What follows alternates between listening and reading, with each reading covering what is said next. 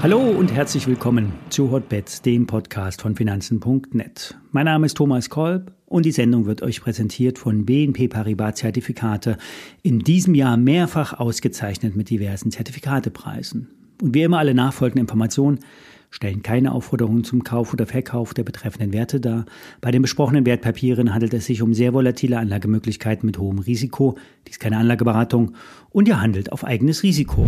Wir sind in der letzten Handelswoche vor Weihnachten. Ja, und während Deutschland am Hoch bei 17.000 DAX-Punkten nicht mehr weiterkam, haben die Amerikaner neue Hochs gemacht und damit die siebte Woche in Folge positiv geschlossen.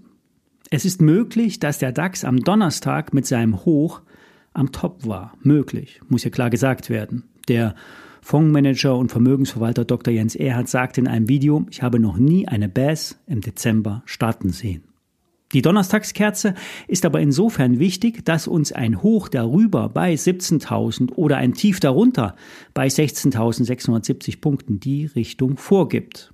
Auf Sicht der nächsten Wochen sind die letzten Hochs wichtiger. Sollten wir die Bewegung nach oben fortsetzen, wäre das ein Zeichen von frischen Käufern.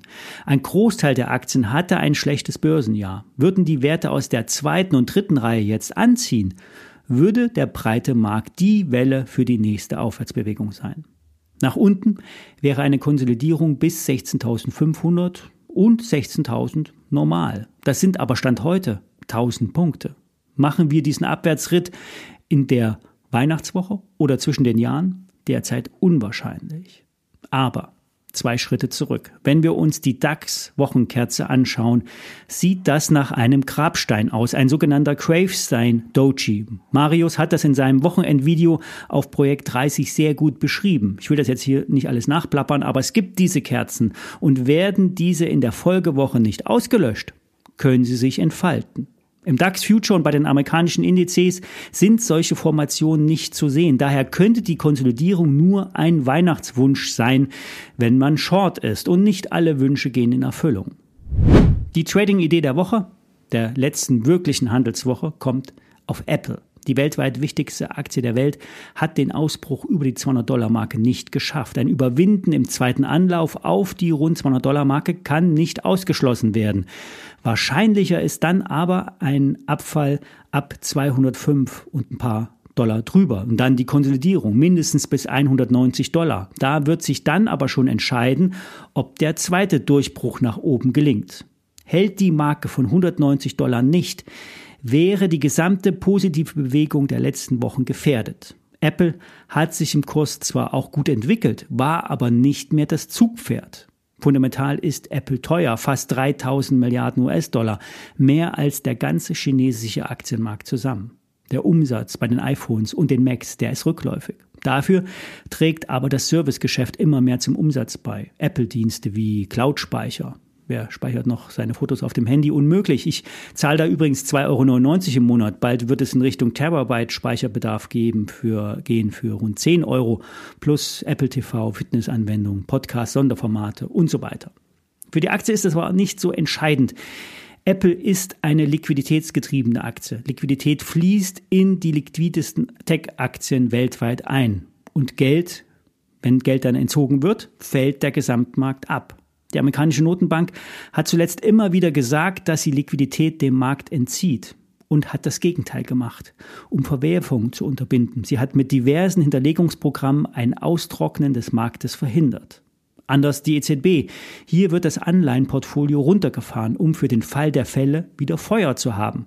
Die nächsten Krisen werden unweigerlich kommen. Kommen wir zurück zu den Apple Shorts, beziehungsweise zwei Varianten. Erste, einen klassischen Put-Optionsschein. Apple Put mit Basis 200 US-Dollar. Laufzeit 20.12.2024. Das Papier mit der WKN Paula Cäsar 01 Kaufmann Theodor ist nur leicht im Geld. Der Preis von 1,50 Euro besteht zum Großteil aus Zeitwert. Und dieser baut sich über die Laufzeit ab. In dem Szenario einer fallenden Apple steigt dann der innere Wert schneller, als sich der Zeitwert abbaut. Variante 2, ein Apple Unlimited Short. Die K.O.-Schwelle liegt bei 243,16 Dollar. Die WKN lautet Paula Nordpol 4, Cäsar 3, 4. Das Papier hat fast keinen Zeitwert, dafür aber das Risiko eines KOs, wenn die Apple durch die Decke geht und 243 Dollar berührt. Die Schwelle wird sogar jeden Tag um ein paar Cent nach unten angepasst. Fazit. Sollte die Apple fallen, wäre der KO aggressiver. Dafür ist das Risiko aber höher. Die WKN und die Links zu den Produkten, die stelle ich euch in die Show Notes.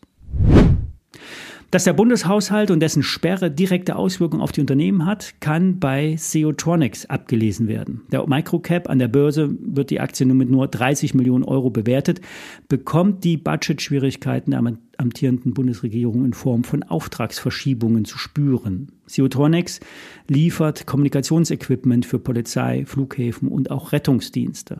Zuletzt wurde das Kapital um zwei Millionen Euro erhöht, um das Wachstum zu finanzieren. Damit könnte möglicherweise auch ein Großauftrag für Headsets finanziert werden. Auch wenn Teile der Umsätze in diesem Jahr nicht mehr kommen, sind diese wohl nur verschoben. Die Bundeswehr und die Bundespolizei benötigt dringend Funktechnik. Mit der Verschiebung wird der Umsatz wahrscheinlich das nächste Jahr eher stärker angeschoben werden. Mittelfristig sollen 40 Millionen Euro umgesetzt werden. Beim EBIT gibt es ein Ziel von 5 bis 6 Millionen Euro per anno. Damit ist die Bewertung der Aktie sehr moderat, so die Nebenwerteexperten von Bank M und Börsengeflüster. Die, der Sicherheitsbereich, der wird grundsätzlich wachsen. Das Geld wird wahrscheinlich von der Bundesregierung priorisiert werden. Bank M gibt das Kursziel von 5,25 Euro in der Aktie an. Vormals lag das bei 6,45 Euro und das ist auf die Umsatzverschiebung ähm, zurückzuführen. Kaufen lautet das Rating. Das war's für heute. Ich melde mich am Mittwoch wieder. Viele Grüße, alles Gute.